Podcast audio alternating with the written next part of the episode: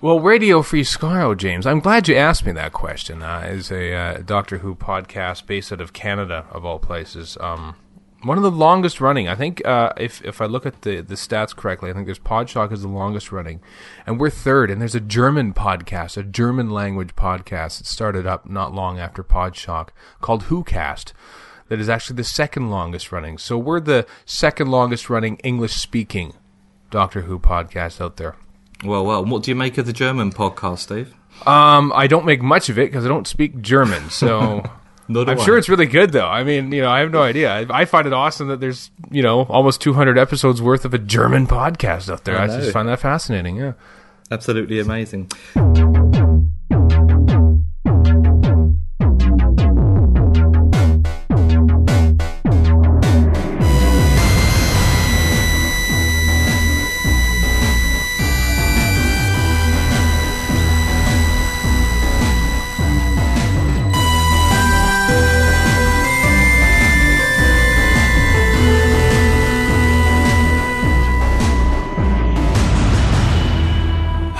Herzlich willkommen zum Deutschen Doktor Podcast, genau genommen zur 200. Folge des Deutschen Doktor Podcastes. Ich bin Raphael und der Esel nennt sich immer zuerst. Das stimmt. mir, Hallo Esel. Mir gegenüber sitzt Kolja der Rittmeister. Guten Tag. Ja, wir sprechen heute nicht Torchwood, keine Angst. Nein, Ähm, definitiv nicht. Aber es ist unsere Geburtstagssendung. Wir sind 200 Folgen alt, also fünf Jahre alt geworden. Wie konnte das passieren? Das weiß ich nicht, aber wie ihr gerade warum hat das eigentlich niemand verhindert? Ich glaube, es haben einige versucht. Durch schlechte Bewertungen, Nörgeleien, Unterstellungen, Petitionen bei Amnesty International. Ach, das war das letztens, dass die Ja, Leute ja. sich an die Tür gekettet hatten. genau. Wir wollen keine Atome. Und eure schon mal gar nicht. Ja, aber wie ihr gehört habt, wir sind der zweitälteste Doctor Who Podcast weltweit. War mir bisher nicht bewusst. Nö, wird also Zeit, gut. dass wir die anderen umbringen. Ja, äh, also theoretisch müssten wir ungefähr noch ein, ein Jahr weitermachen als, als die. Ja, ich hatte auch geguckt, also es ist doch mehr als ein paar Monate. Also Ja, ja, es sind, glaube ich, neun Monate, ich glaub, äh, fünf- zehn Monate. Ja, genau. So um den Dreh rum. Ja, gefühlt. Würden wir aber vielleicht schaffen. Aber naja. Äh, ja, wir haben ein Ziel. die zu überholen. Aber kommen wir zum Üblichen. Aber na, bevor wir zum Üblichen kommen, muss ich noch eins ankündigen. Am Ende dieser Episode gibt es einen game-changing Cliffhanger. Ja? Ja, er Schon- wird euch mit schon wieder. Mündern zurücklassen. Ja, ja. Und wir besprechen Goodman Goes to War. Wer hätte es gedacht? Ihr könnt uns telefonisch erreichen unter 0211 5800 Ihr könnt uns twittern unter www.twitter.com-hucast oder auch unsere Tweets dort lesen. Ihr könnt mit uns, über uns, gegen uns diskutieren auf www.drwho.de-forum, ins E-Mail schreiben at info.hucast.de und wir möchten Bilder von euch für die Fotowand. Vorzugsweise weiblich und nackt. Habe ich was vergessen? Die am besten über info.hukas.de. ja, ja. Werden vielleicht auch nicht unbedingt auf die Fotowand gesetzt, wenn wir sie für uns behalten wollen. Aber das entscheiden wir von Fall zu Fall. Wer ist denn wir? Kolja, Harald, Ach so, ich auch. Ich darf das auch mitentscheiden. vielleicht Pia, größtenteils aber ich. Okay.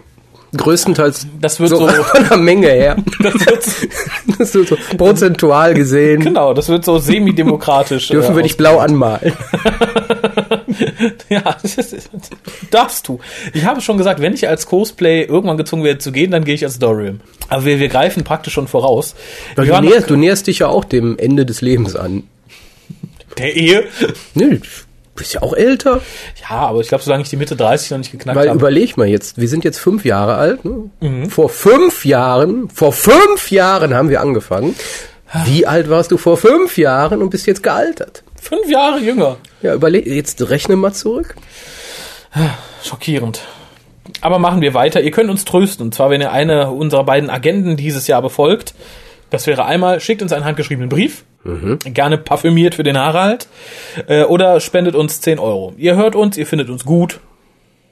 Ihr, ihr findet uns so gut, dass ihr uns 10 Euro spenden wollt. Paypal-Button ist auf der Seite. Ah, ihr könnt es auch flattern. Flatter-Button ist auf der Seite. Was haben wir noch? Ach so, ich habe versprochen, es gibt ein Gewinnspiel zu unserem Geburtstag. Gibt es das? Ja. Aber ich habe mir gedacht, warum sollen denn Leute, die sich so gar nicht kümmern, etwas gewinnen? Dann schalten die nur heute ein, sagen, hahaha, Du bist also doch auf der Suche nach einem Pfleger für ich räume da was ab. Nein, es ist, es ist viel besser.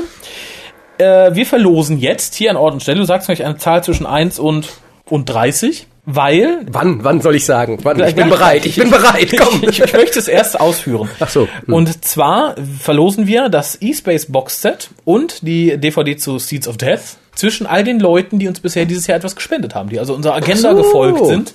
Ich denke, das ist mal fair. Es gibt also keine Teilnehmer, die jetzt kommen, die haben schon teilgenommen, ohne es zu wissen. Genau, jetzt können sie das gewinnen. Äh, und das, du nennst einfach zwischen Zahl 1 und 30 und ich zähle meine Liste auf und ab. Also wenn, wenn ich beim letzten ankomme, fange ich wieder beim ersten an. Vielleicht 30. Nein, ich nein, möchte nein, einfach nein. wie viele gespendet. Oh, ich nehme die. Uh. Ähm, achso, Dan Marino-Fan. Ich nehme die 13. Ich überbrücke diese Zeit mit einem Chip.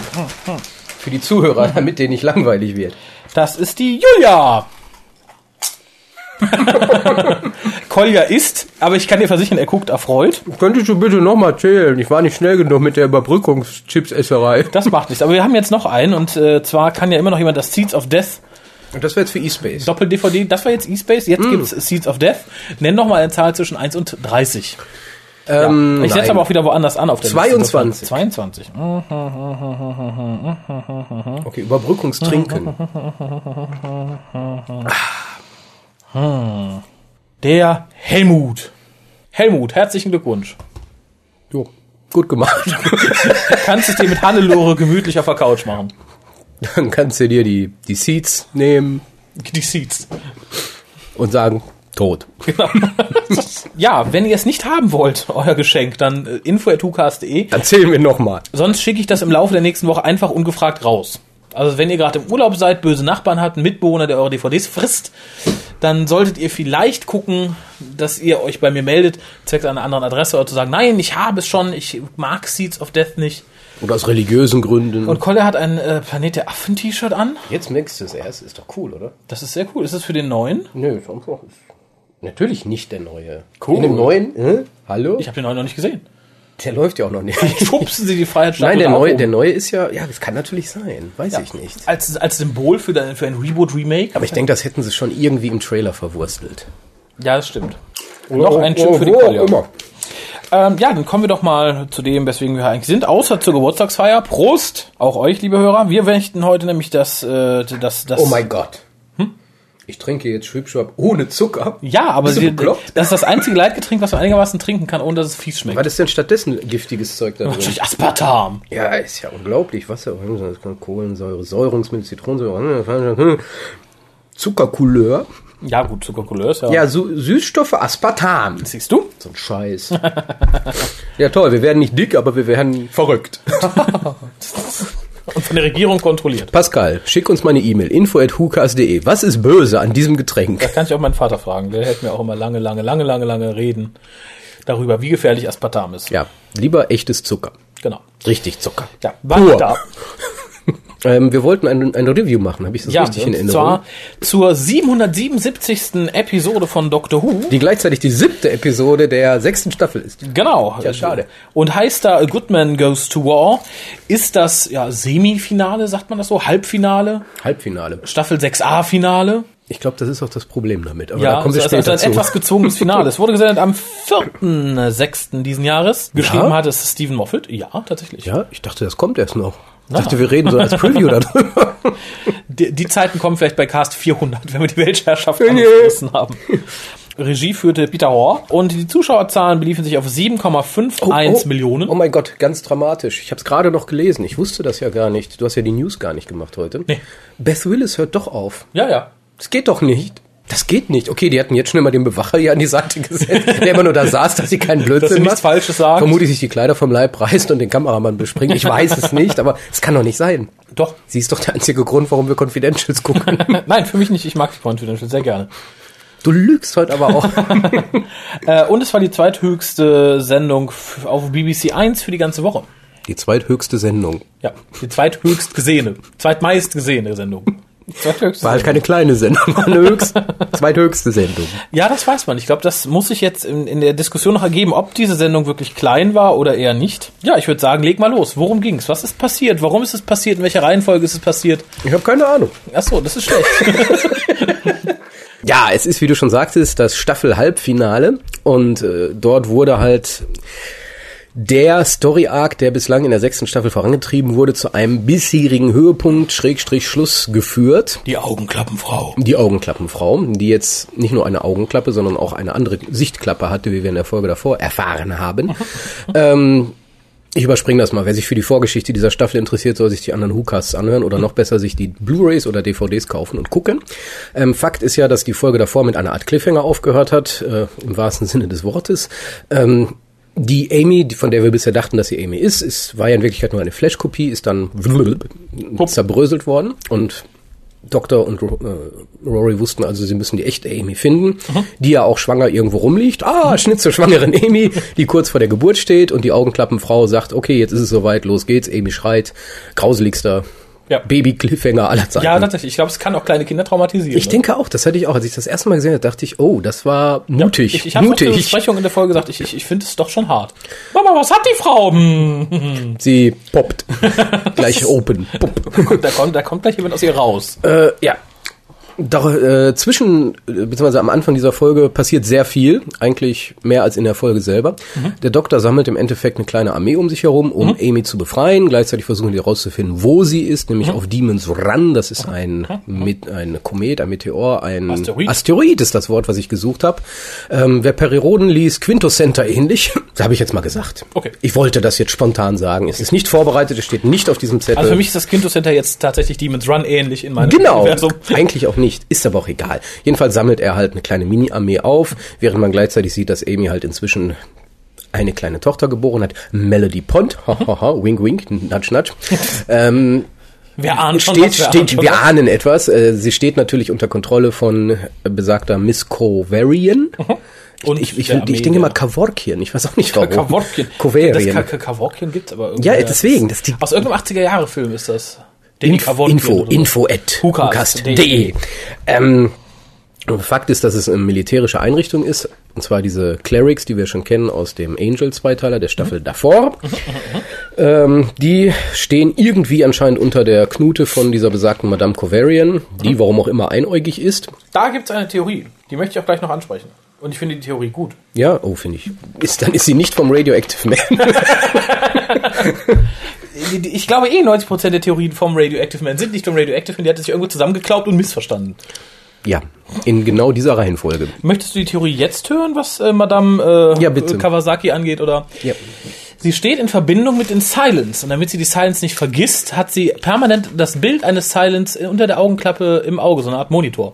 Dass sie halt immer einen Silence vor Augen hat und die darum nicht vergessen kann. Okay, jetzt, jetzt tun wir mal so. Dieser Chip auf meiner Hand. sehe ich den jetzt?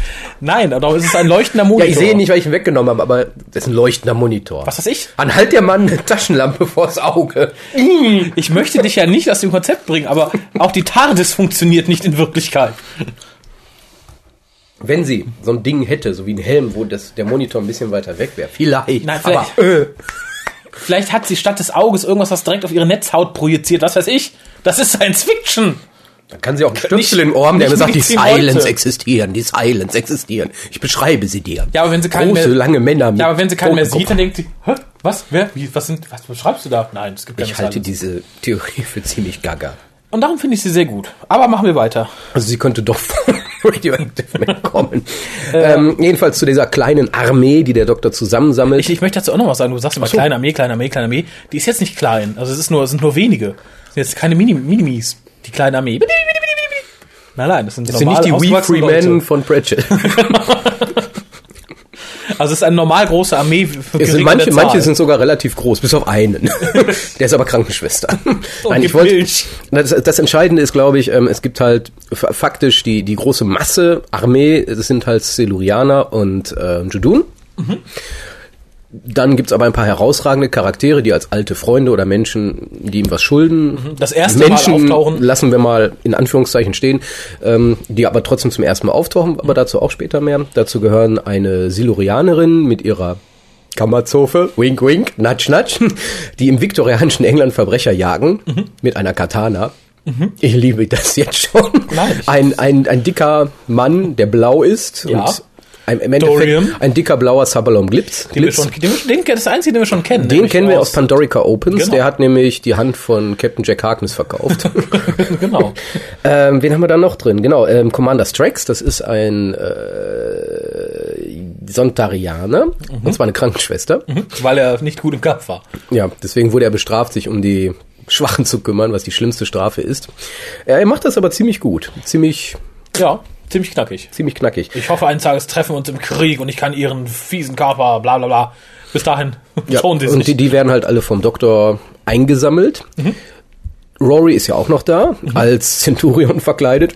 Warum auch immer, vielleicht macht er jetzt auch Rollenspiele ohne. Äh, Das kann ich gleich sagen, warum. Ja, später ja, aber nicht vorher. Aber machen wir es dann später. Ähm, am Anfang, das ist eigentlich der große, die große Spannung am Anfang. Wir haben halt Cybermänner, Kybermänner, die, äh, warum auch immer, mit einer Flotte unterwegs sind und Rory taucht dort auf und sagt, haha, ich habe eine Nachricht und eine Frage vom Doktor und von mir und das ist eigentlich der, einer der wenigen coolen Sprüche, die er jemals in seinem Leben gebracht hat. Wo ist meine Frau?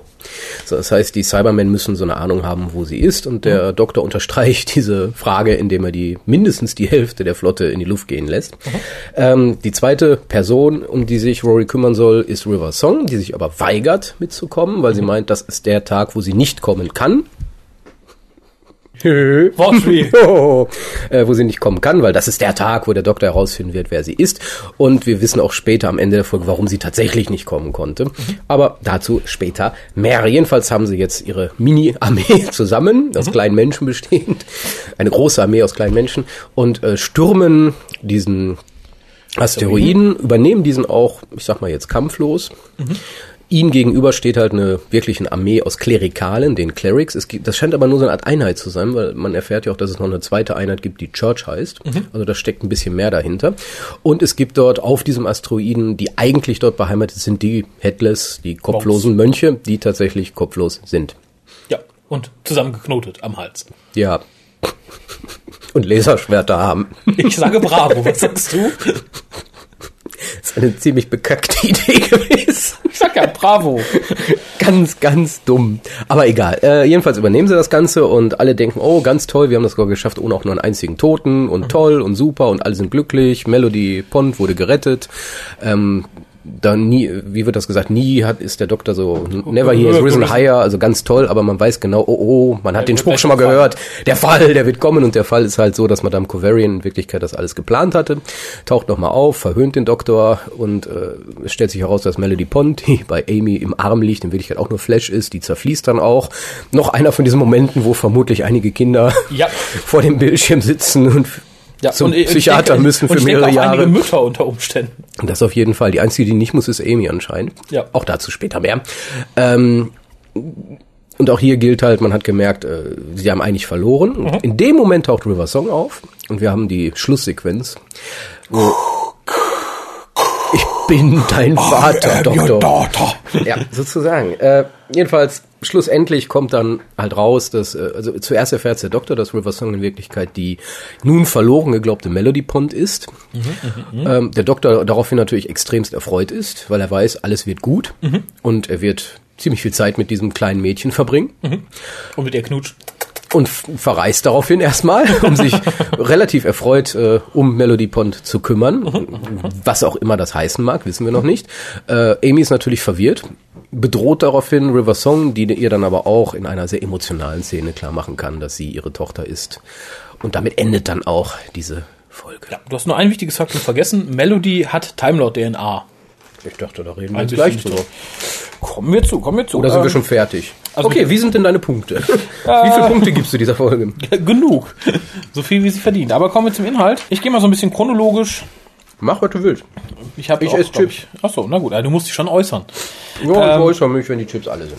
Äh, sehr schön fand ich den Monolog von Amy am Anfang, wo man erst denkt, oh, sie redet über den Doktor, den alten Reisenden, der bla bla bla, und stellt sich dann raus, es ist ihr Mann, es ist Das Rory. findest du toll? Das fand ich gut, ja. Ja, ich fand das total gestellt. Warum?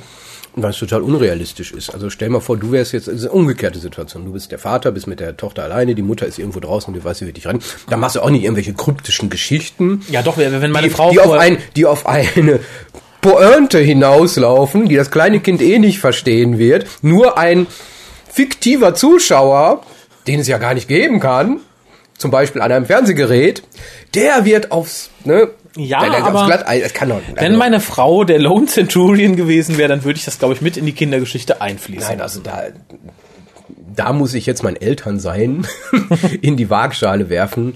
So redet man dann nicht, so erzählt man dann keine Geschichten, sondern alles wird gut, keine Sorge, der Papa ist auf dem Weg und der wird uns retten. Da machst du nicht, und dein Papa, der ist Batman. das ist so, so eine Dann möchte ich sagen, das macht vielleicht das einfache Volk. Eine Amy Pond tut dies nicht. Amy Bond ist sowieso total gaga im Moment. Tatsächlich. ja. Warum?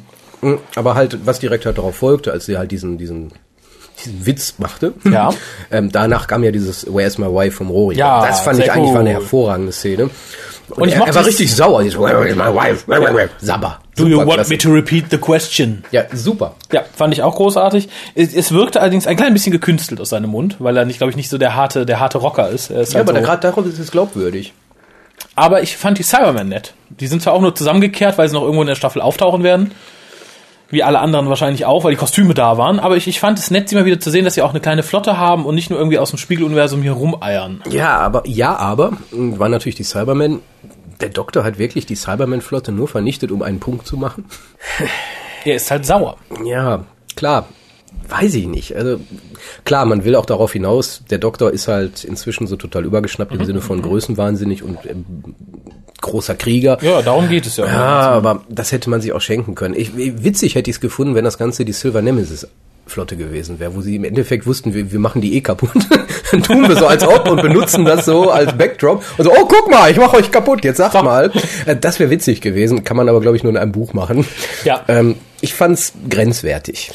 Ich fand's okay. Also wären es jetzt irgendwie äh, Silurians, äh, Sontarans gewesen oder dann hätte ich schwieriger gefunden. Bei Cyberman denke ich, ist es egal. Ja, Ja, die Cyberman- wollen doch auch nur survive. Ja, Wie survive. will survive? Ja, aber, aber sie haben es nicht verdient. Das weißt du nicht. Wir kennen ja nur die Kybus-Männer. Vielleicht sind die Cybermen ganz nette Vielleicht haben sie sich inzwischen zusammengerauft und dann kommt nett. Arbeiten fürs Rote Kreuz. Cyberkumpel. Das rote Cyberkreuz. Äh, nein, aber die Szene ist sehr cool, da hast du recht. Ich, ich mochte, wie gesagt, die Cybermen. Und man, man sieht mal wieder, dass die auch, auch, wie gesagt, eine Flotte haben. Ich fand schön die Cyberschiffe mal zu sehen. Das Design hat mir gut gefallen. CGI in der ganzen Folge großartig. Durch die Bank weg. Demon's Run hat mir super gefallen. Äh, jeder Effekt hat mir gut gefallen. Es war einfach Nee, es war, nicht, schön mit es war nichts Schlechtes da, Ja. wirklich. Diesmal war wirklich nichts Schlechtes da. Nichts. Ja, ja, ja. Auch wenn ich nicht verstehen kann, wie Hologramme mitten in der Luft, aber das lassen wir mal. Ja, gut, das, das, Problem hast du ja, das Problem hast ja überall. Ja, Star Wars angefangen. ja, nehmen wir es hin. Genau. Tja, wo machen wir weiter? Ich, ich finde das Konzept der Armee, die sich gegen den Doktor waffnet, ganz interessant. Äh, wird hier leider nur sehr, sehr am Rande angedeutet, wie die trainieren. Sie trainieren, ob sie Psychic Paper erkennen. Ähm, dieses, dieses kein Schraubenschlüssel. It's not Sonic and it's not a Screwdriver. fand, ich, fand ich sehr, sehr gut. Also äh, das Konzept war sehr interessant. Äh, wurde dann ja noch ein bisschen weitergeführt, als dann Persönlichkeiten vorgestellt wurden. Und jetzt werden wir eigentlich sagen, nein, das war gar nicht so gemeint. Aber ich finde doch, dass wieder vieles an der Folge so ein Seitenhieb auf RTDs Weise war, Dr. Who zu erzählen. Mal ganz davon ab, dass Moffat meiner Meinung nach in dieser Folge und dem, was noch kommt, äh, die ganze Einstellung von RTD zum Doktor einfach retconnen möchte. Dieses, der Übergott wird jetzt wieder platt gemacht. Was denn? Stopp. Ja. Ähm, da hast du jetzt was angebracht. Ich glaube nicht, dass er das möchte, dass er das retconnen möchte, sondern ich glaube, dass das einfach Teil dieser Geschichte des Doktors ist. Also ich glaube schon, dass er das sieht als, das ist eine gute Story, dass der Doktor immer größenwahnsinniger wird, aber das muss ja irgendwo hinführen. Und das führt entweder dazu, dass er zu einem Gott wird, was die Serie so ein bisschen sinnfrei machen würde, oder aber ich lasse ihn dann stürzen und ähnlich wie bei äh, Batman The Dark Knight, wo er halt auch sagte, ich muss jetzt wieder böse werden, Ja, ja. ich muss untertauchen, genauso wird vermutlich der Doktor jetzt wieder zu diesem unbekannten Wesen. Da- Es ist einfach eine, Weiterentwicklung. Es ist kein, ich, ich, ich mache das weg, sondern Nee, nee, nee. Das ist, nein, es ist natürlich eine Weiterentwicklung, aber du hast natürlich die Wahl. Du kannst jetzt sagen, ich habe meine vier Jahre mit Dr. Who, die kann ich jetzt damit zubringen, weiter das Konzept zu verfolgen, Doktor als Übergott, weil das finde ich cool. Oder du kannst sagen, ich finde es cooler, wieder kleine Geschichten mit Doktor zu erzählen, in einem Universum, wo nicht jeder Arsch den Doktor kennt und fürchtet. Und versuche das in einer Staffel hinzubiegen, dass ich dann zumindest zwei, drei Staffeln habe, wo ich das machen kann. ich weiß nicht, ob das das Ziel ist. Weiß ich nicht. Werden wir, werden wir sehen. Ich weiß es nicht. Wissen Also, kann man es nicht. Ich habe nee. nur so ein bisschen das Gefühl, weil ja auch in den vorherigen Staffeln bewusst, meines Erachtens bewusst, Kontrapunkte gesetzt worden sind. Wie der Doktor ist nicht mehr sexy und sexgeil, der Doktor ist nicht mehr Ja, aufregend. ja, klar. Und ich finde, das wurde dann, also während der vielleicht die Folge sah, dachte ich, ach, das ist nett, das ist nochmal so ein Punkt, wo man sagt, das wollte ich bisher nicht, so will ich nicht weiterverfahren und darum ändere ich es hier Ja, aber gerade dieses Gottwerden des Doktors ist natürlich in den Moffat-Folgen unter RTD ja, weitergetrieben ja. worden. Ja, nur in einer, ne? Nur in Science in the Library. Und ich, ich denke, da, wir- da wir auch schon River Song haben, dass da schon relativ absehbar war, dass er Showrunner wird. Und sei, und sei es nur, was die beiden abends beim Restaurant drüber geredet haben.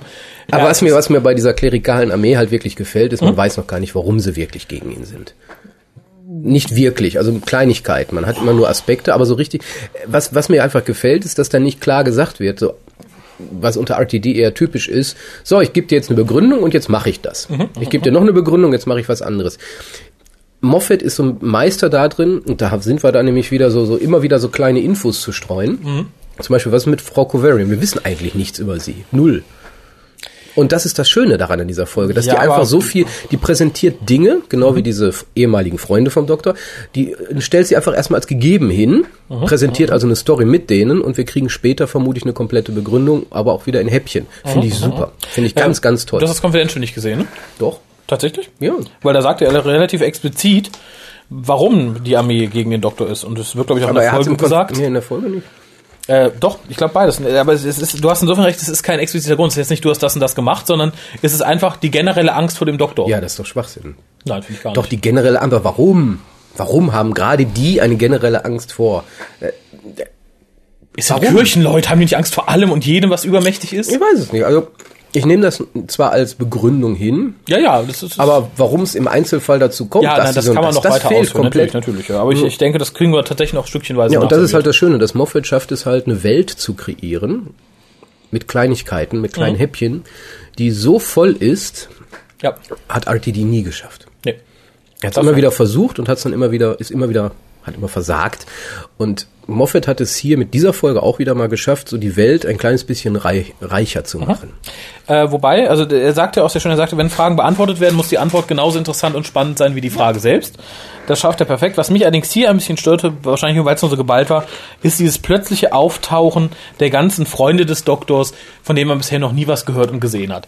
Hätte ich mir bei ein, zwei Leuten gefallen lassen, aber dann in der Masse fand ich es ein bisschen schwer verdaulich. Ja, aber ich kann damit leben. Aber die ganze Folge hat eh so ein bisschen EDA-Feeling für mich. Mhm. Und Buchfeeling halt. Und das nimmt man durchaus als gegeben mal hin. Und sagt dann, der, der, Ja, mal, der, der hat halt auch Abenteuer gehabt zwischendurch und kennt Leute. Und, und gerade das ist ja das Interessante, weil ich will nicht Captain Jack Harkness sehen, der da mit ihm den Asteroiden, ich möchte lieber Madame Vastra sehen, von der ich noch nie gehört habe, die aber jetzt schon viel interessanter ist als jeder andere Charakter, der jemals vorher eingeführt wurde. Selbst die, die, die okay, die Zofe ist deutlich interessanter noch, aber aus anderen Gründen. ähm, nee, ganz toll. Äh, ja, mir gefällt es für einen. Ich finde es immer nett, wenn der Doktor in einer Geschichte mal jemanden trifft, den er schon lange kennt und so, finde ich super.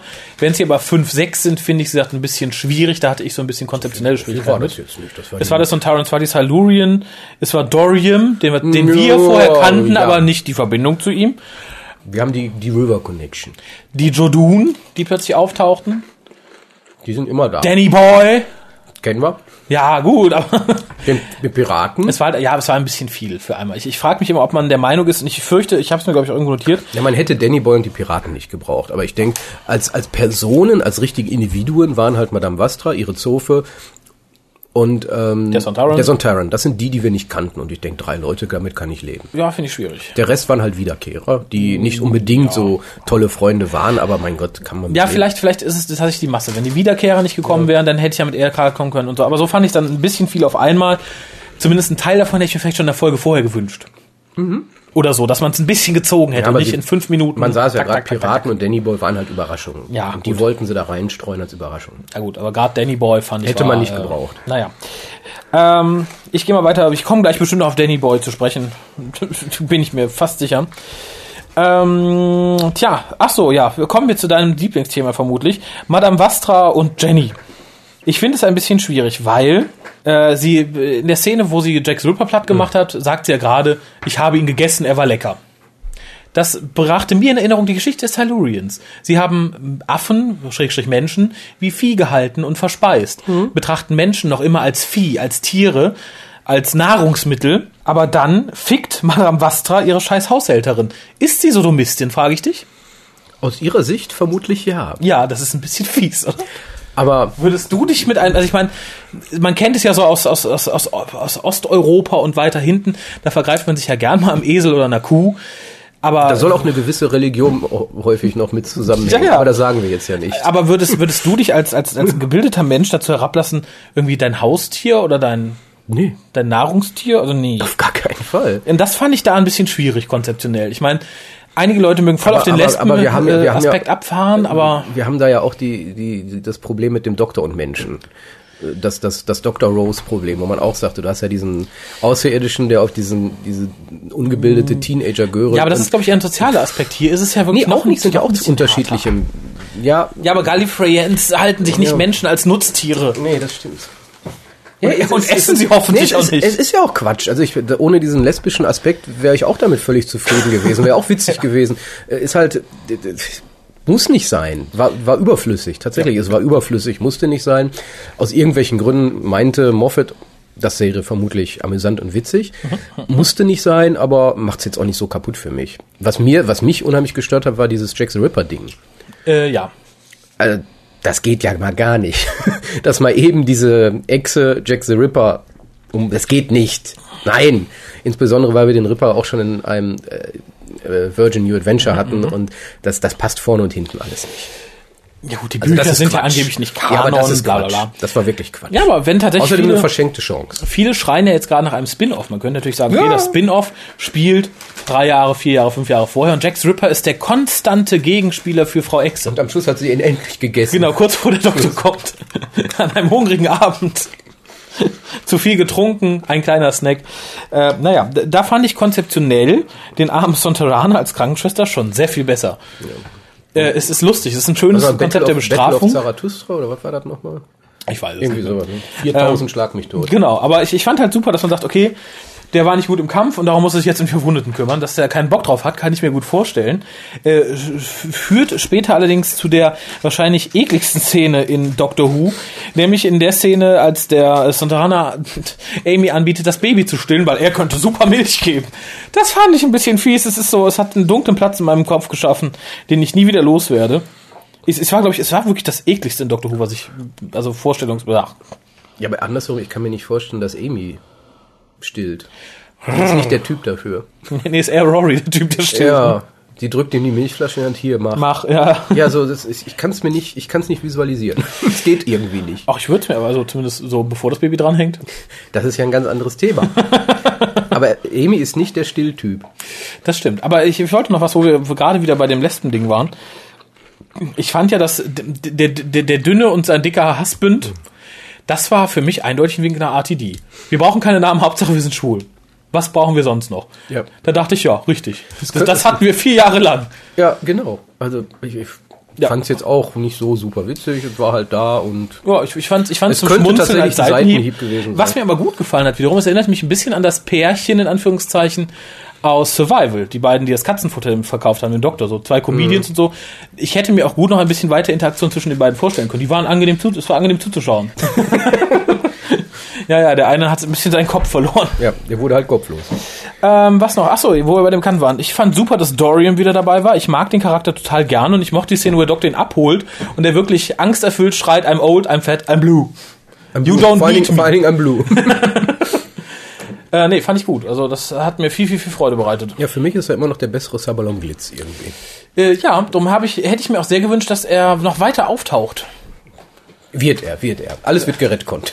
Nee, das glaube ich nicht. Ich kann mir höchstens vorstellen, dass er vielleicht auch. einen Bruder hat, der die Geschäfte weiterführt. Darauf muss ich erstmal ein paar Chips essen.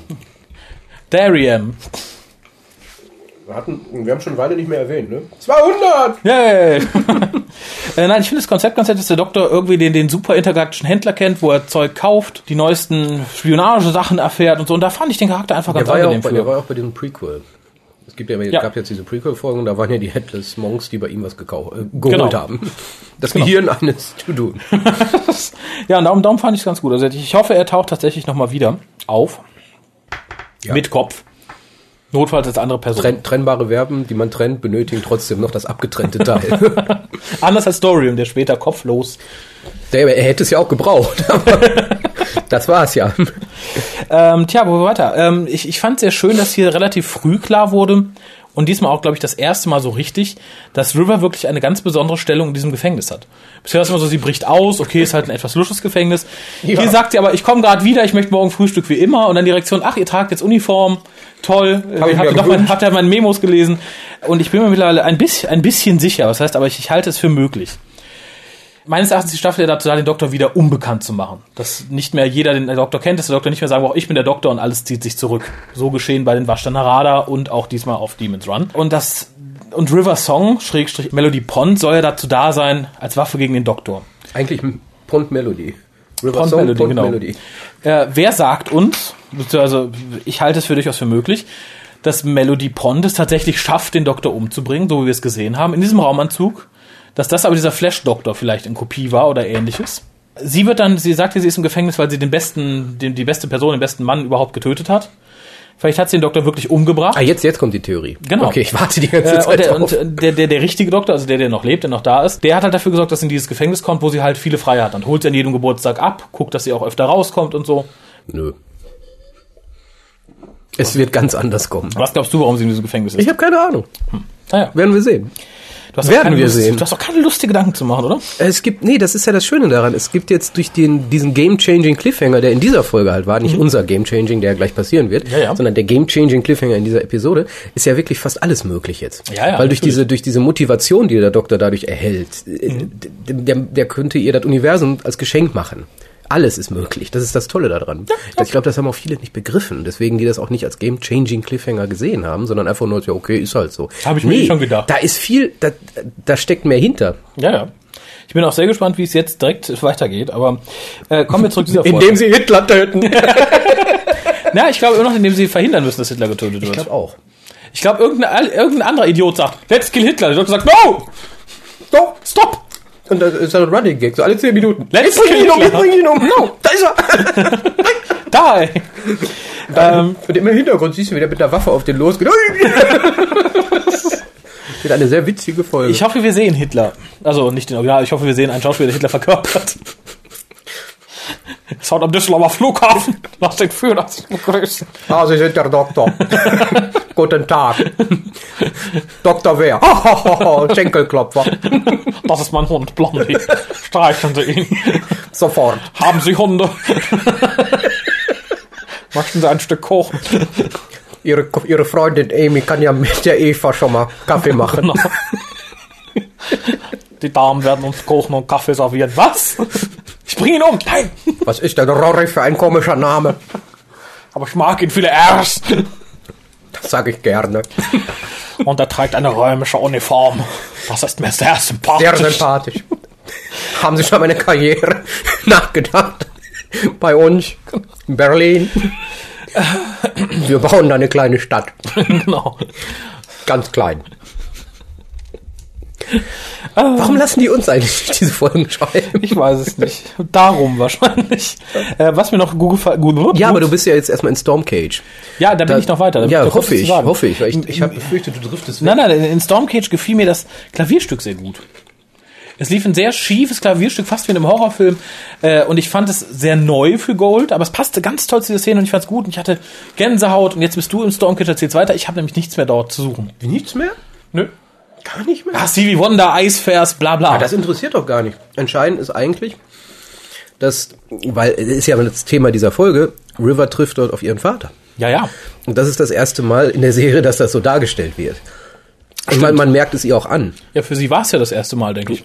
Ich weiß es nicht. Das, ist, ein ja die bisschen Scheiße. aber sie reagiert so, als wäre es das erste Mal. ja, weil es sie ist auf jeden Fall total sagt, ach, verwirrt. Ja, es ist ganz komisch irgendwie. Also diese Szene ist, klar, wir haben ja diese Zeitsprungproblematik mit ihr, aber es ist eine ganz komische Atmosphäre, weil man genau weiß, sie spricht da mit ihrem Vater auf eine Art und Weise, wo sie eben nicht so sonst immer locker wäre. Ja, ja. Es ist ganz komisch irgendwo. Ja, ich glaube, es ist wirklich das erste Mal, dass sie ihn trifft, weil er fragt zwar, haben wir uns schon mal getroffen in der Timeline hier? Ich, und sie sagt, ja, haben wir. Ja, natürlich hat sie ihren Vater schon mal getroffen als Kleinkind, aber ich glaube, das ist das erste Mal, dass sie ihn als erwachsene Frau ist wieder irgendwie sieht. komisch. Heißt das, Ich er stirbt? gut.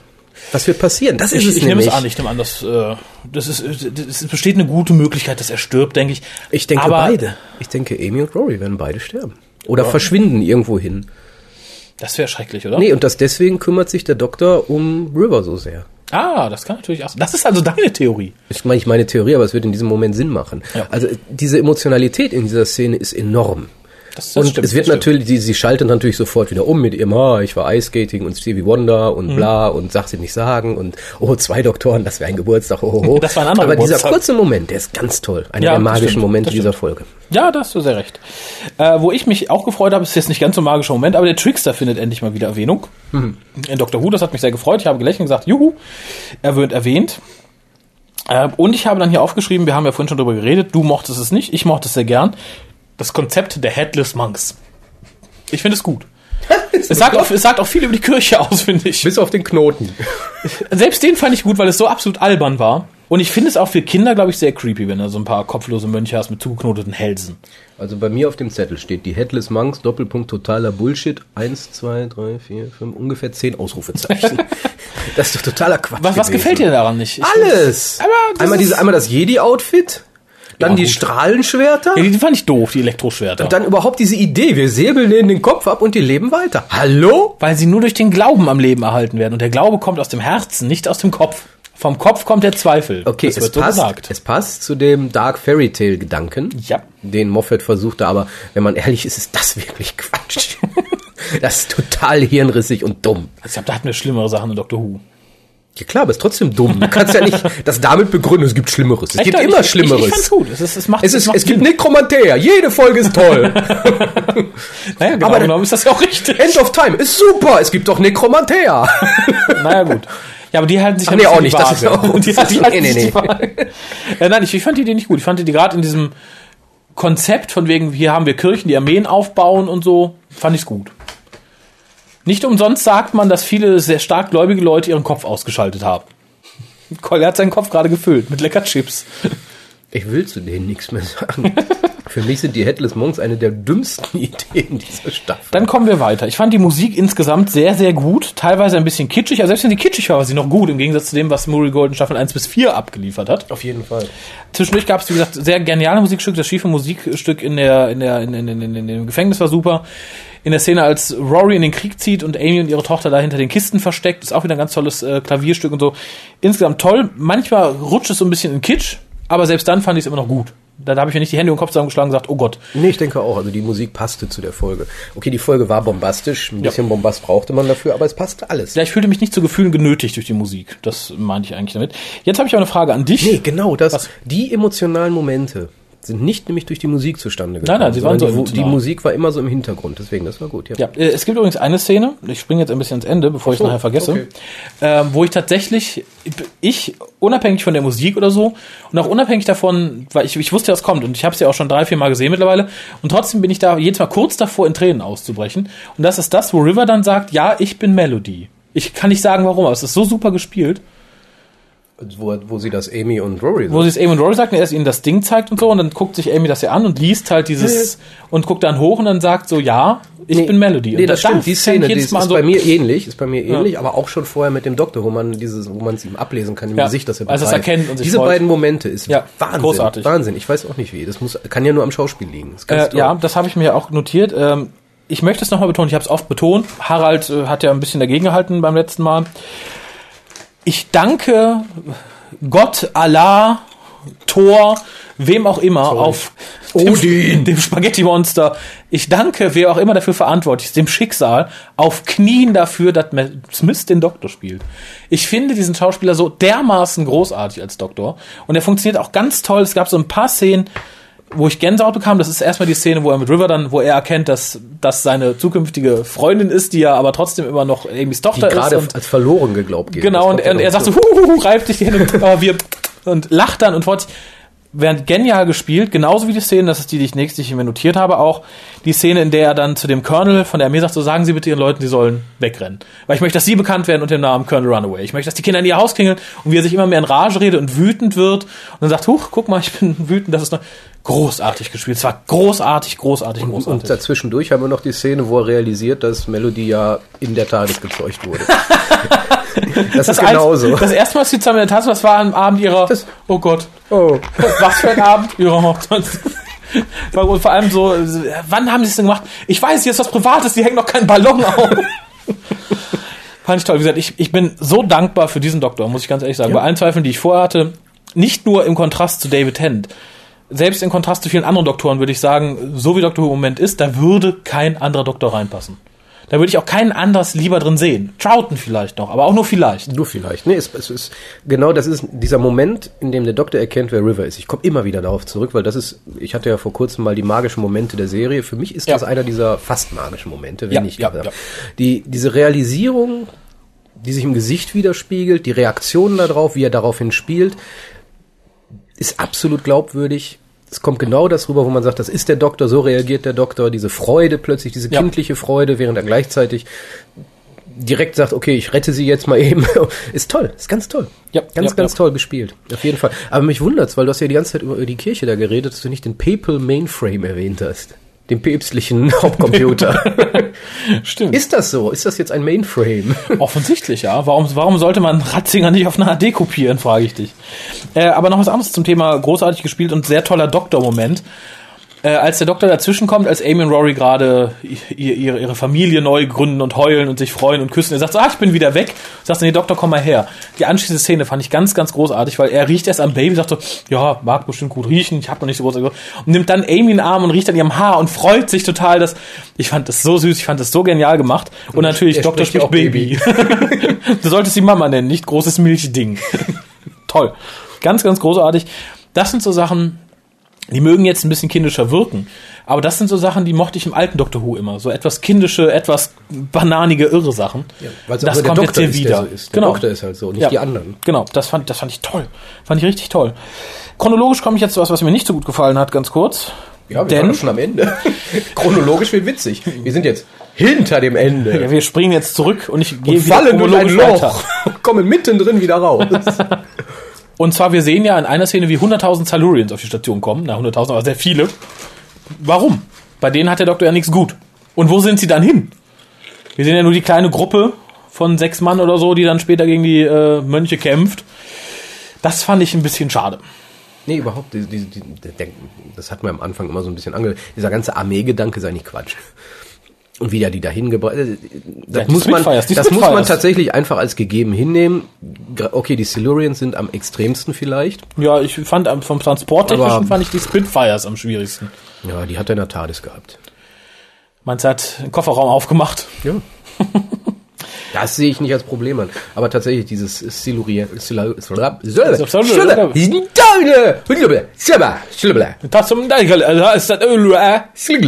Schlag, Schlaganfall! Schlaganfall, 1, 1, 2.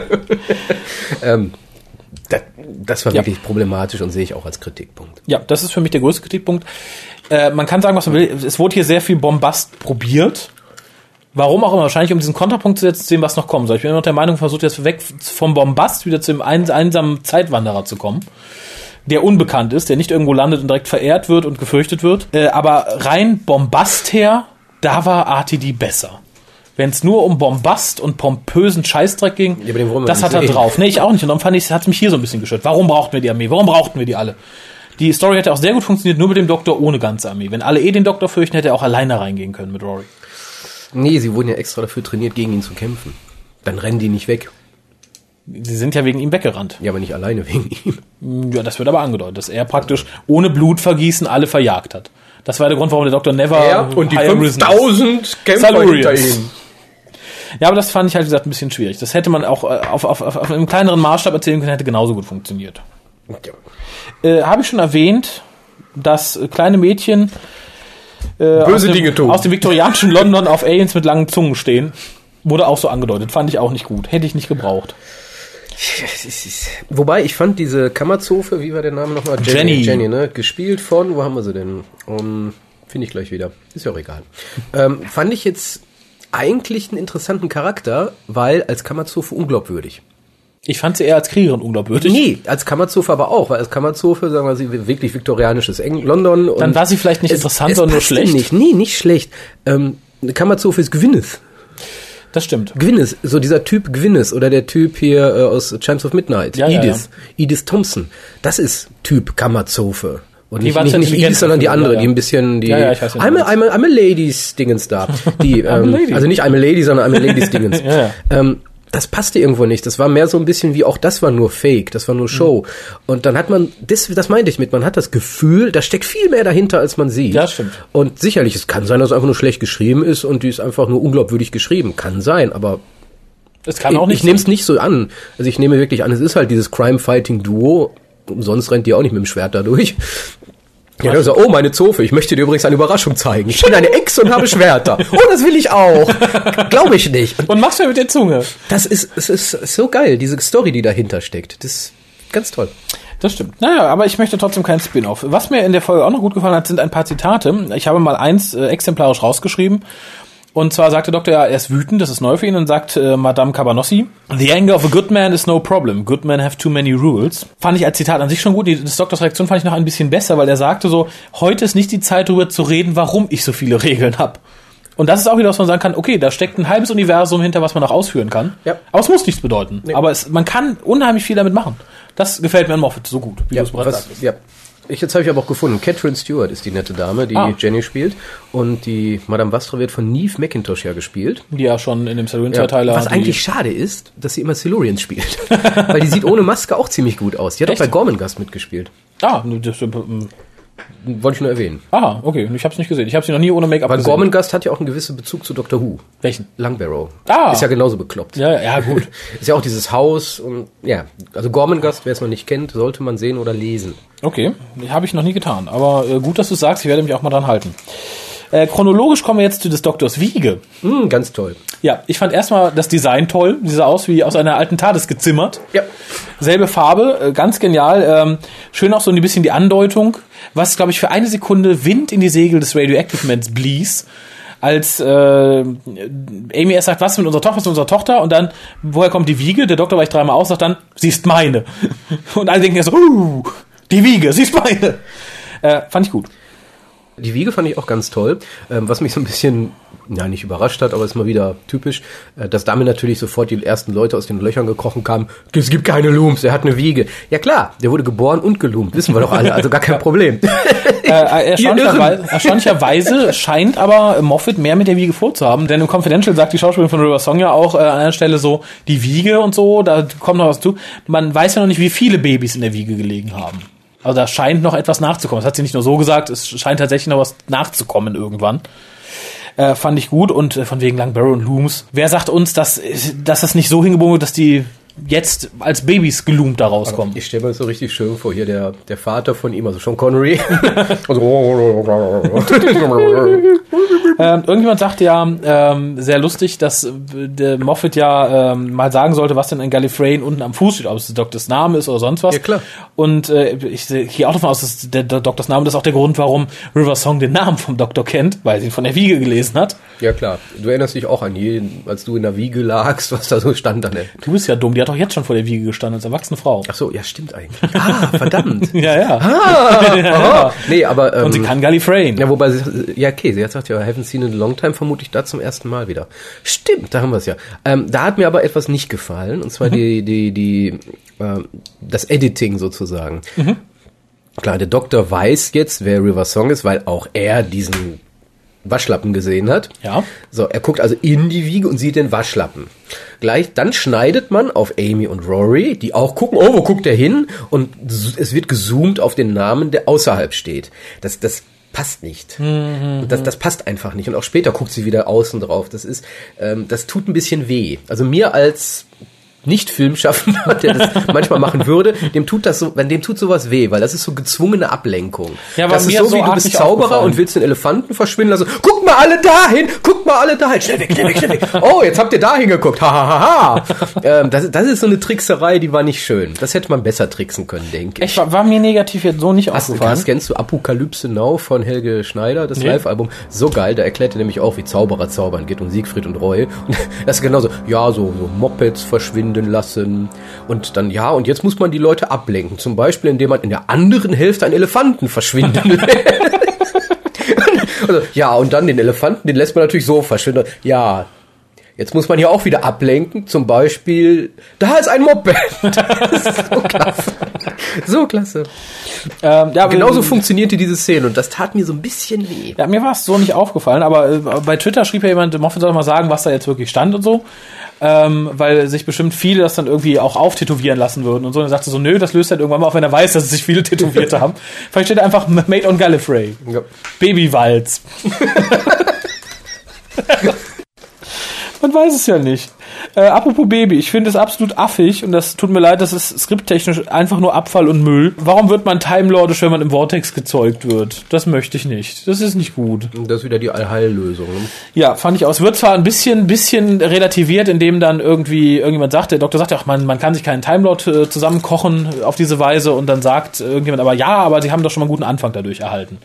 Und der Rest ist wahrscheinlich Genetic Engineering. Nee.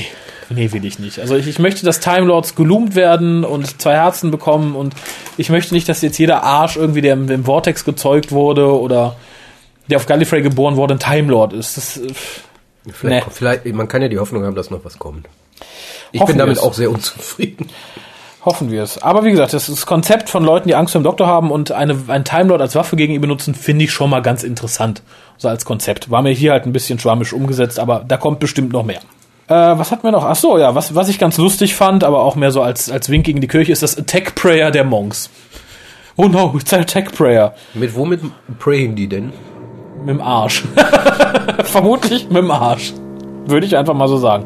Ihr hört übrigens gerade, wie das Geländer unseres Hauses neu angeschraubt wird. Wir haben nämlich eine neue Dämmung bekommen. Freut euch, Stromkosten sinken dann demnächst für Heizung. Weil bei deinem Haus eine neue Dämmung ist, sinken bei unseren Hörern die Stromkosten? Nein, bei mir. Heizung? Freut euch für mich. Okay. Ah, ich bin schon fast am Ende. Hast du noch was? Ich habe einiges, aber das bezieht sich alles auf den Schluss. Ah, sehr schön. Ja, kommen wir langsam. Äh, wir haben es schon angesprochen. Ich fand es sehr, sehr krass, die Szene, in der Amy's Baby platzt und zerfließt.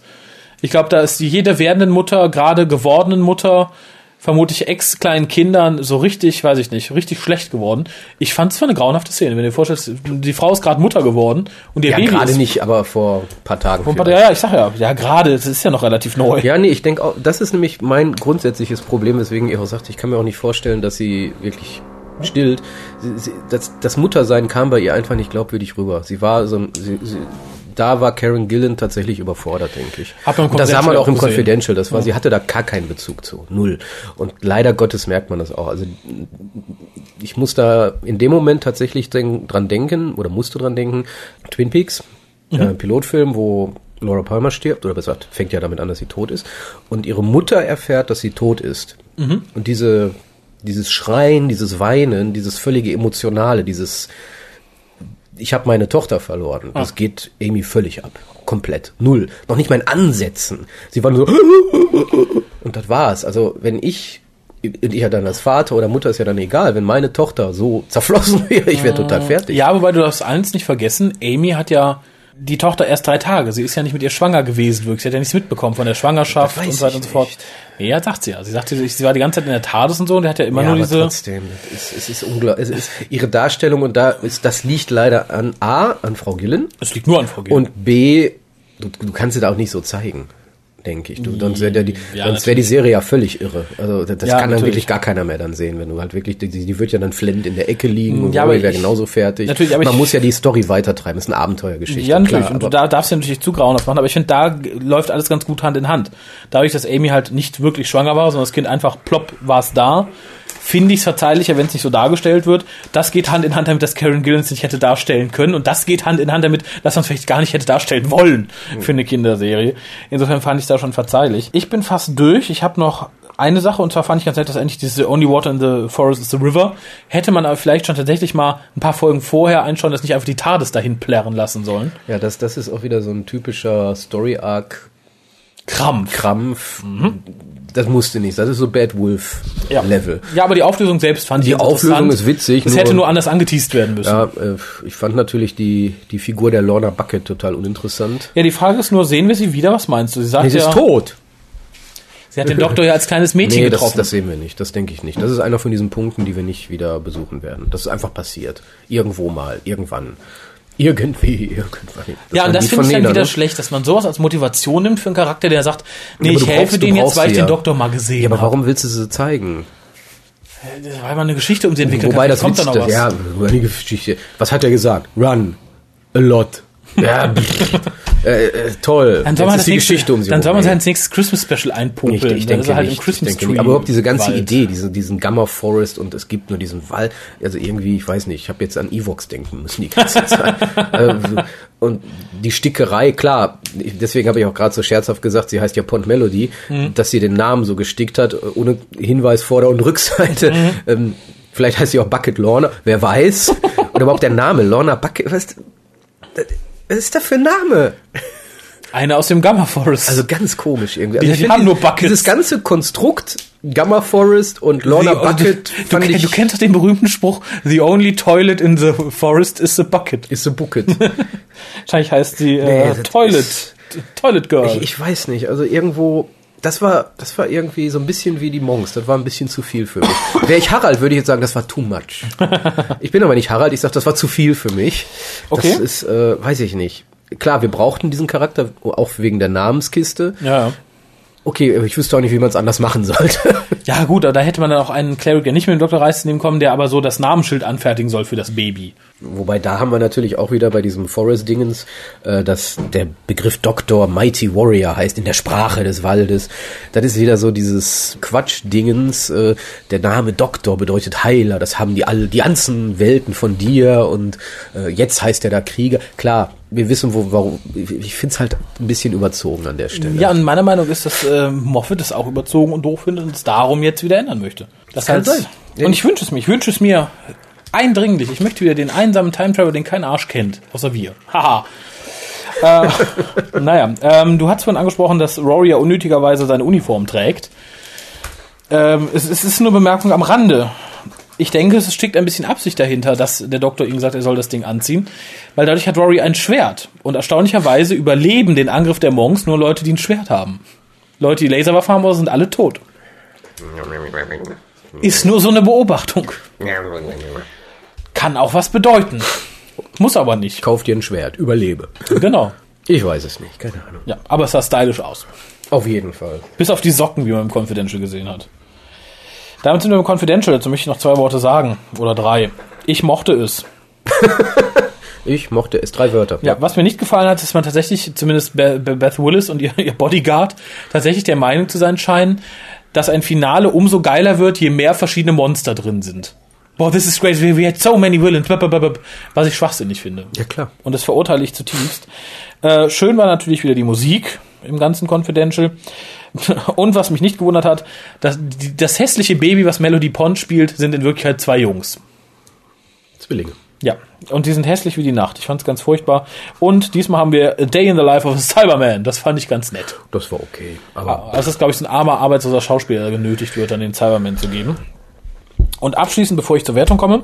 abschließend schon? Oh mein Gott. Achso, hast du noch? Dann hau du noch was Nein, raus. nein, mach du erstmal weiter. Nee, nee, abschließend ist wirklich abschließend. Nein, weil, okay, du hattest ja auch gerade schon gesagt, ja, ein Staffelende. Ich glaube, das war überhaupt, ist überhaupt das Problem im Moment mit Doctor Who an sich. Diese wahnsinnige Fixierung auf Story Arc und. Wicht, wichtige Folgen des Story Arcs, sei es Anfang, Mitte, Ende. So, und hier durch diese Zweiteilung der Staffel haben wir natürlich Noch den mehr. Luxus, zwei Enden zu haben, was ja besser ist als ein Ende. Ja, man kann damit doch noch bombastischer sein. Und ich glaube, das ist ein bisschen verkehrt gedacht. Ja. Weil Doctor Who hat 40 Jahre lang relativ gut funktioniert, okay, nicht ganz viel, aber hat halt gut funktioniert, ähm, ohne Story Arc und ohne tolles Staffelfinale. Weil es war halt nie so, dass die Staffelfinalen wirklich Staffelfinals waren. Es waren einfach nur die letzten Folgen dieser Staffel. Ja. Das waren keine Highlight-Folgen, das war einfach eine von den tollen Folgen, die auch von vorher liefen. Korrekt. Das heißt, man hat den Fokus im Moment auf etwas gelegt, was eigentlich gar nicht so wichtig ist. Meines Erachtens nach sollte man den Fokus mehr darauf legen, auch gute normale Geschichten zu erzählen. Und bei den wenigen Folgen, die zwischen dem Story Arc sich so durchschlittern, wie jetzt hier Curse of the Black Spot zum Beispiel, ähm, merkt man, dass da mit wenig Liebe dran gegangen wird. Und das halte ich für verkehrt. Man, man kann die Serie eigentlich nur dadurch am Leben ha- halten, länger auch noch, indem man sich wieder mehr darauf besinnt, eigentlich nur gute Folgen zu machen. Und wenn man schon meint, so ein Staffelfinale machen zu müssen, dann ist das halt eines, das ein bisschen besser ist, aber nicht so diese wahnsinnige Fokussierung auf Staffelfinale oder Halbstaffelfinale oder Viertelstaffelfinale und Special und Weihnachtsspecial und bla. Macht einfach gute Folgen und ich denke, alle sind zufrieden, weil so ist es nur, man wartet auf den nächsten Story-Arc-Episode und sagt, ah, diese Woche hatten wir Curse of the Black Spot, ich will aber den Story-Arc haben. Und diese Fokussierung, die halte ich für falsch. Äh, Sehe ich ähnlich, hätte ich, das hatte ich hier als Unterwertung geschrieben noch. Ach so. Ich dachte, Wertung ist x von y Punkt. Nee, nee, wollte ich ja noch ausführen. Aber ähm, ich, ich gebe dir bedingt recht. Ich denke, das, was wir jetzt mit Dr. Who haben, in der Form, was in der Form, es ist ja relativ komplex geworden durch eben diesen Story Arc. Wir haben ja viele Sachen, die noch nicht aufgeklärt sind. Moffat gibt ja auch immer nur häppchenweise Antwort. Anders als bei RTD, anders als in all den Jahren zuvor. Ich glaube, so komplex vom Inhalt her war Dr. Who noch nie. Das stimmt.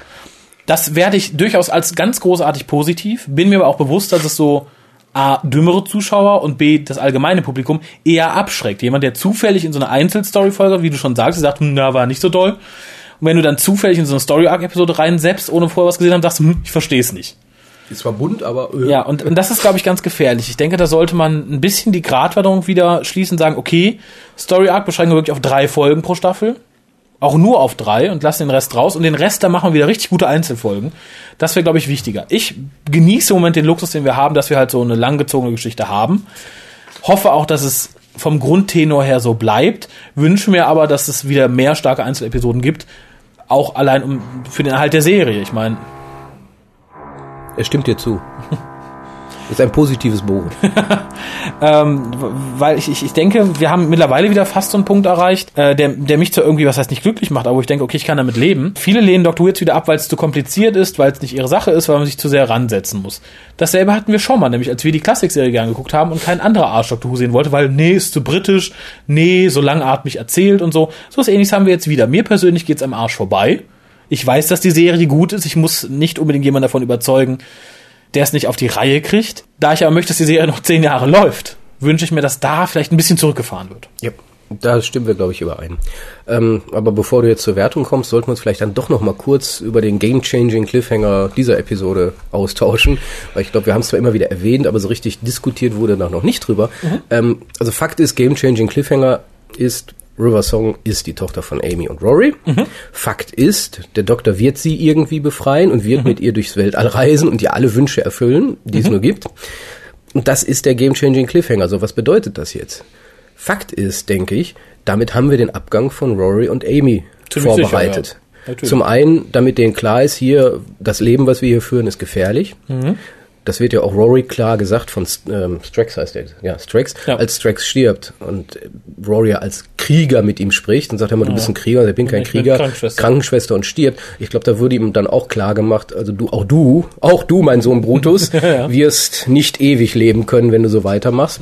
Amy genauso, ich bin jetzt Mutter, muss sie denken. Und was ich hier tue, gefährdet meine Zukunft, Zukunft von Rory und vielleicht unseres nächsten Kindes, wer weiß. Das heißt, wir haben da schon die Vorbereitung auf den Abgang. Gleichzeitig mit einem Staff, mit der Staffelstabübergabe an ihre eigene Tochter. Und ich sage, okay, meine Tochter reist ab jetzt mit dir. Ich, find, ich, bin, ich bin zu alt dafür. Ich habe jetzt meine Abenteuer gehabt.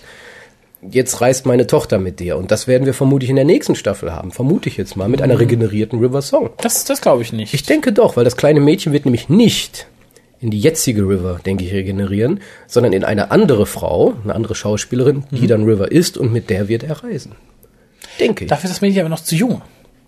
Ich kann mir durchaus vorstellen, dass der Doktor das Mädchen findet, vielleicht erstmal aufsammelt. Ja, aber sie regeneriert doch schon am Anfang der Folge. Ja, aber Der- der wird- Staffel. äh, glaubst du, reagiert an eine sehr viel ältere? Ja, wieso denn nicht?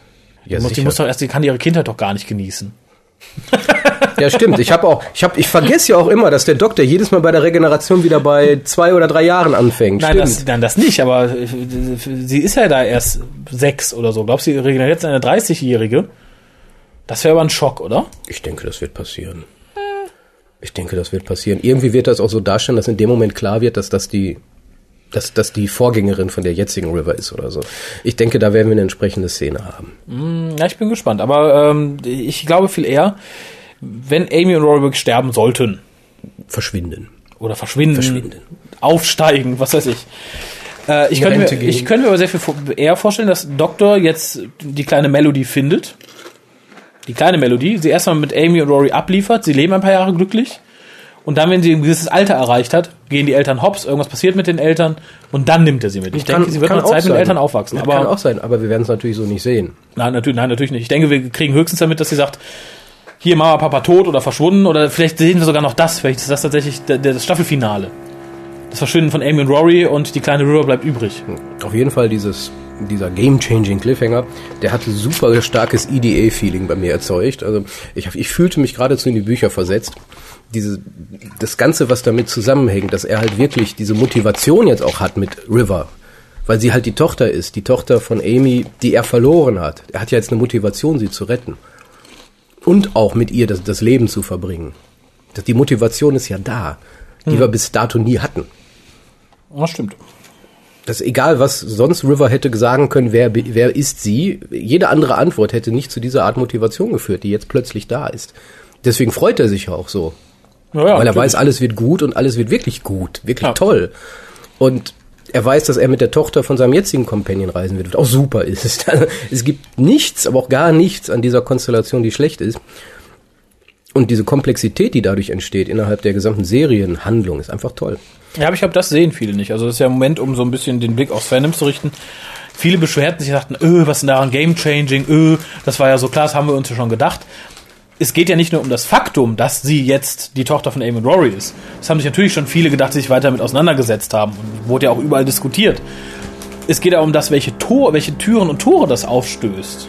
Das ist Game Changing. Das ändert die, die Attitüde ein bisschen. Äh, und nicht das Faktum, es ist die Tochter. Natürlich, wenn jetzt rauskommt, wer River Song ist Bundeskanzler Kohl. das wäre überraschend gewesen. wäre ein Schock gewesen, Das hätte für den. Doktor aber nichts geändert. Genau. Nee, gar nichts. Und jetzt ist alles, wirklich alles anders. Und das ist toll. Das ist das Tolle daran. Und vermutlich ist deswegen auch die Szene so super emotional. Ja. Weil man dann, also für uns zumindest, weil wir begreifen in dem Moment, was das wirklich bedeutet. Ja, sehe ich ähnlich. Ganz toll, ganz toll. Magischer Moment. Ja. Wurde getoppt von einem ganz anderen magischen Moment. Und jetzt komme ich da dann doch mal zum Abschluss. Du hattest diese traurige Szene, wo sie sagt, ich bin eure Tochter, bla bla bla, paff, blendet aus. Wir sehen Doktor wieder in Let's, Let's Kill Hitler. Hitler. Ich habe mich zehn Minuten nicht eingekriegt. Ich bin fast erstickt auf der Couch. Ich fand es so großartig. Das ist, glaube ich, der beknackteste und damit beste Doktor Who, den wir jetzt hatten. Ja. Let's Kill Hitler. Toll, finde ich großartig, großartig, großartig. Ich freue mich ganz groß, allein auf des Titels freue ich mich auf diese Folge. Auf jeden Fall. Es, es, es wird eine Turbo-Nazi-Folge und man sah natürlich danach den schon noch die, die knöchernde Leichenhand des Doktors am Context Screwdriver. What, what the fuck? I'm not Interessiert interested mich in. nicht. Genau. Deine Was- Wertung. Ja, aber was mir nicht gefiel, Oh. das vielleicht als letztes noch, war dieses bekackte Gedicht. Äh, ja. Das, war- ist wieder so ein typischer gezwungen. Quatsch. Das ist wieder Demons run when a good man goes to war. Night will fall and drown the sun. When a Ja. good man goes to war. Tja, da Gott, versucht man sich, glaube ich, immer ein bisschen an The Greys, oder? Ja, weil das. Ich habe da mal was vorbereitet. Schön, dass wir immer ähnlich denken. Ich habe es nicht nochmal ausgedruckt. Sollen wir das in verteilten Rollen noch lesen später nach der Bewertung? Liest du es einfach nach der Bewertung nochmal vor, so als Abspann und dann kommt unser Game Dann kommt der Game Changing genau. Also meine Wertung ist 9 von 10 Punkten. Ich bin begeistert. Echt? Ja. Oh. Äh, ja, für mich ist die Imperfektion ein bisschen überwiegend. Dein Problem. Ähm, ich gebe acht. ja recht. Ich gebe acht von zehn. Also ich bin nicht so weit entfernt. Aber es waren noch Kleinigkeiten, die mich dann eher gestört haben. Wie gesagt, dieses zu viele Unbekannte, die nachrücken, zu viel Pomp, der nicht wirklich Pomp ist. Äh, aber ansonsten super. Fand ich, ich war, ich war höchst zufrieden. Die emotionalen Momente haben mich emotionalisiert zurückgelassen und das fand ich gut. Das schafft, schaffen nicht viele Folgen. Sind wir uns ja halbwegs einig. Ja. Wir müssen Ähm, dich nur auf neun, neun Punkte aufrunden, dann ist alles gut. so, und jeder, der den Game-Changing Cliffhanger miterleben will, der muss jetzt dieses Gedicht durchstehen. Genau, viele Leute die nicht wissen, was Es ist nicht so lang wie The Raven. Äh, nein, aber fast genauso gut. Es ist so lang, Raven. Ich vergesse das immer wieder. Echt? Naja, gut. The Raven. Wupp, wupp, wupp. Nahm kein Ende. Doch, es am Ende und kein gutes. ähm, für die Leute, die nicht wissen, was Collier jetzt liest, äh, es gibt bei Big Finish oder gab in der zweiten Season der Eight Doctor Adventures, die damals noch so staffelweise liefen, äh, tauchte ein Bösewicht auf aus der Vergangenheit von Gallifrey, Sagreus. Und dieser hatte einen Nursery Rhyme, den äh, Collier jetzt vorliest. Und der war um Lang besser als diese Demon Runs Kacke. Ja, ist übrigens auf Englisch. Nicht Ach, wundern. tatsächlich. Zagreus sits inside your head. Zagreus lives among the dead. Zagreus sees you in your bed and eats you when you're sleeping. Zagreus at the end of days. Zagreus lies all other ways. Zagreus comes when time's ablaze and history is weeping. Zagreus taking time apart. Zagreus fears the hero heart. Zagreus seeks the final part, the reward that he is reaping. Zagreus sings when all is lost.